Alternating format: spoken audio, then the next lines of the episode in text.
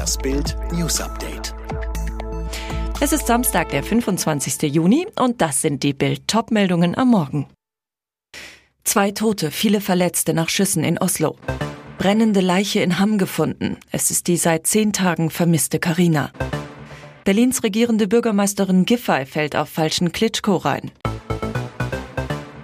Bei einer Schießerei in einem Nachtclub in Norwegen sind zwei Menschen getötet und mehrere schwer verletzt worden, wie die Osloer Polizei mitteilt. Ein Video in den sozialen Medien zeigt Rettungskräfte vor dem Landenpub, ein Nachtclub für Schwule in Oslo, um 1.15 Uhr am Samstagmorgen.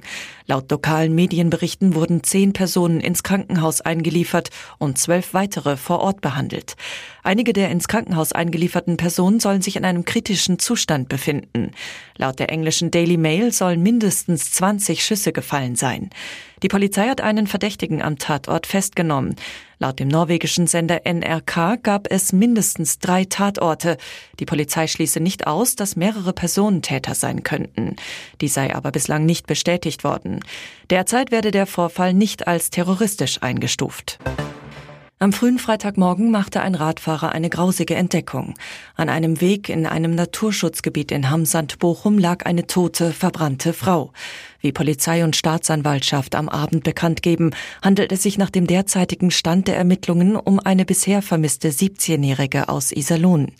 Die Polizei des Märkischen Kreises suchte seit 14. Juni nach Carina S. Am Freitagmorgen gegen 5.30 Uhr war ein Mann gerade mit seinem Rad auf dem Weg zur Arbeit, als er im Naturschutzgebiet am Tiebaum in Hamm die grauenhafte Entdeckung machte. An dem Weg lag eine tote Frau in Flammen.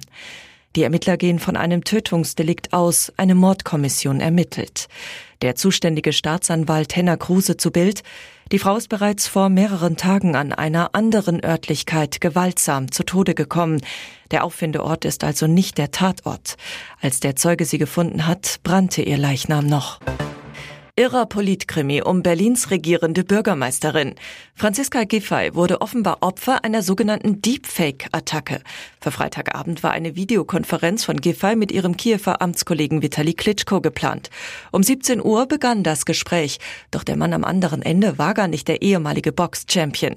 Mithilfe künstlicher Intelligenz wurde Giffey lediglich vorgegaukelt, mit Klitschko zu sprechen. Vitali Klitschko sagte am Freitagabend zu Bild, Liebe Franziska Giffey, ich habe gerade erfahren, dass es bei Ihnen und dem Bürgermeister von Madrid einen Fake-Anruf gab. Jemand hat sich als Vitali Klitschko ausgegeben, ich war es aber nicht. Noch ist völlig unklar, wer dahinter steckt. War es der russische Geheimdienst? Giffey. Es gehört leider zur Realität, dass der Krieg mit allen Mitteln geführt wird, auch im Netz, um mit digitalen Methoden das Vertrauen zu untergraben und Partner und Verbündete der Ukraine zu diskreditieren. Lehrerpräsident Heinz-Peter Meidinger schlägt Alarm. Gerade in Berlin, aber auch in anderen deutschen Großstädten mit hohem arabisch-türkischen Migrationsanteil gibt es sie. Schulen und Klassen, in denen Kinder aus diesen Familien, darunter auch für Kriminalität bekannte Clans, einen hohen Anteil ausmachen. Nach den Rückmeldungen von Lehrkräften ist dabei das Problem weniger, dass Lehrkräfte bedroht werden. Das kommt eigentlich kaum vor, so Meidinger. Sondern, dass es in diesen Klassen nicht selten Konflikte zwischen Kindern verschiedener Clans gibt.